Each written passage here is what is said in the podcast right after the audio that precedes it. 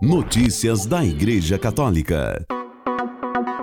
Sexta-feira, 8 de dezembro de 2023, hoje é dia de Nossa Senhora da Imaculada Conceição, um dogma de fé. Papa Francisco diz que o barulho das crianças representa o som de seus sonhos. Reportagem do Vatican News. Um projeto profético que não devemos nos cansar de levar adiante com coragem e criatividade. Coragem para ir em frente e criatividade para renová-lo sempre.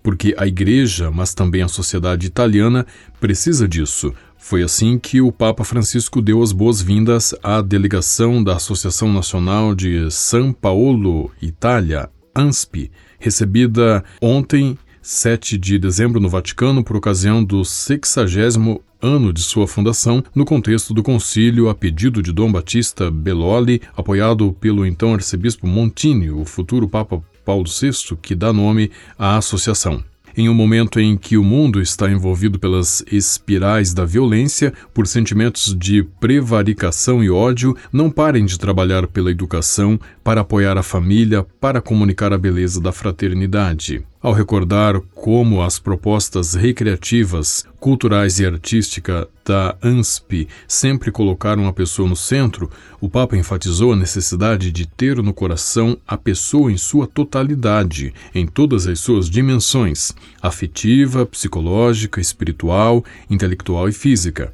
O Santo Padre citou então São João Bosco. Para o santo dos jovens era necessário formar bons cristãos e honestos cidadãos, com a consciência de que a educação não pode se desenvolver em compartimentos rígidos. O aspecto eclesial e civil são dois lados da mesma moeda, não pode haver antítese, porque ambos contribuem para o bem do indivíduo e da comunidade. Para educar uma criança é preciso uma vila inteira.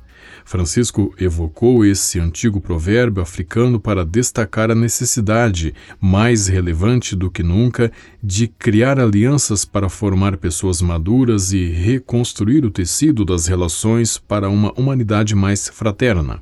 Em seguida, o Papa enumerou as várias realidades da ANSP nas quais essa colaboração se realiza: a rede de oratórios, as atividades de verão, as atividades pós-escolares, que, graças a muitos voluntários, constituem um laboratório de acolhida e integração.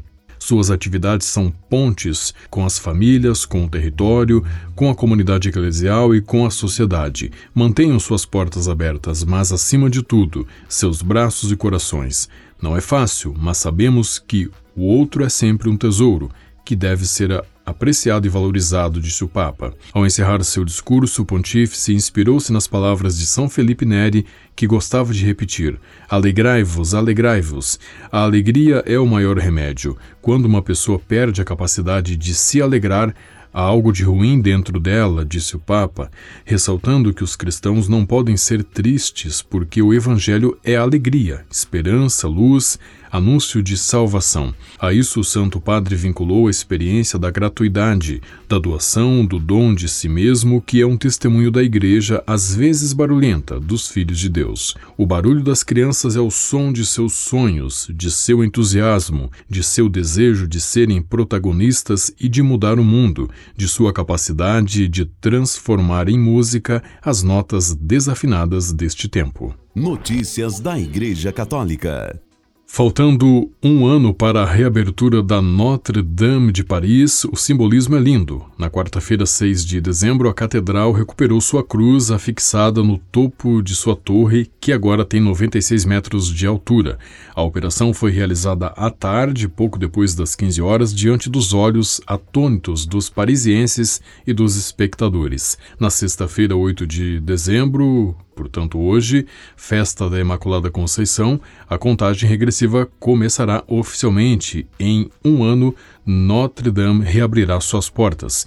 Então, o que poderia ser mais bonito do que saber que a cruz diante da qual Maria chorou por seu filho e diante da qual os católicos de todo o mundo se curvam, está agora mais uma vez vigiando Notre Dame e os parisienses? Uma piscadela ou um aceno para Deus?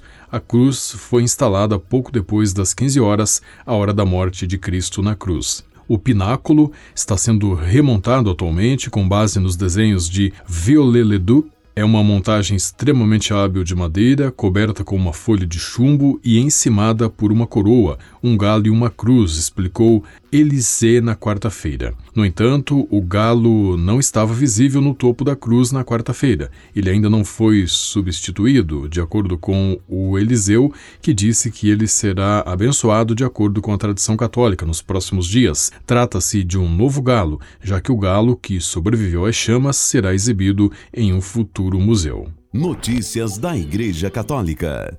O cardeal guinense Robert Sara foi o responsável pela homilia na Santa Missa de abertura do primeiro Congresso Internacional de Liturgistas Africanos, iniciado nesta segunda-feira, 4 de dezembro, em Dakar, no Senegal. O encontro se estende até hoje e seu tema é o estado da questão litúrgica na África, realizações, desafios e perspectivas. Os participantes se baseiam particularmente na Constituição Sacrosanctum Concilium do Concílio Vaticano II, promulgada pelo Papa São João Paulo VI, há exatos 60 anos, em 4 de dezembro de 1963. Na homilia, Sara observou que tem havido um empenho de igrejas locais em adicionar elementos africanos e asiáticos à liturgia, distorcendo assim o mistério pascal que celebramos.